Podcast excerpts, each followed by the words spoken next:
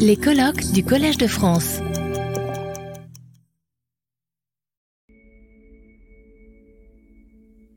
So, just in closing, I'd like to thank all of the speakers for beautiful presentation and I think convincing us that chemotherapy is important. It cures people and should be revisited, and it can be revisited from a number of different facets. Uh, we've heard uh, lots of things about DNA damage response and, and, and uh, screens, uh, but also of uh, the manipulation of many stress response pathways uh, that are activated by chemotherapy. We've heard also of mitochondria and metabolism, something obviously very important.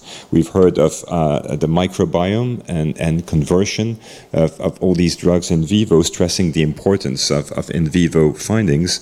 And also, I think something extremely important in the sense of my last question of really in vivo exploration of patients uh, during therapy, uh, as Sophie showed. Uh, what can we learn actually in systems which are not uh, genetically defined mice models, but actually patients? Uh, we've we've heard of the differences in uh, metabolism and activity of drugs between patients and humans. All of these approaches are absolutely essential to try to better characterize what's going on and optimally uh, optimize uh, these drugs which have been used for decades uh, but whose efficacy has not uh, increased so much in, the past years and I think much better could be done.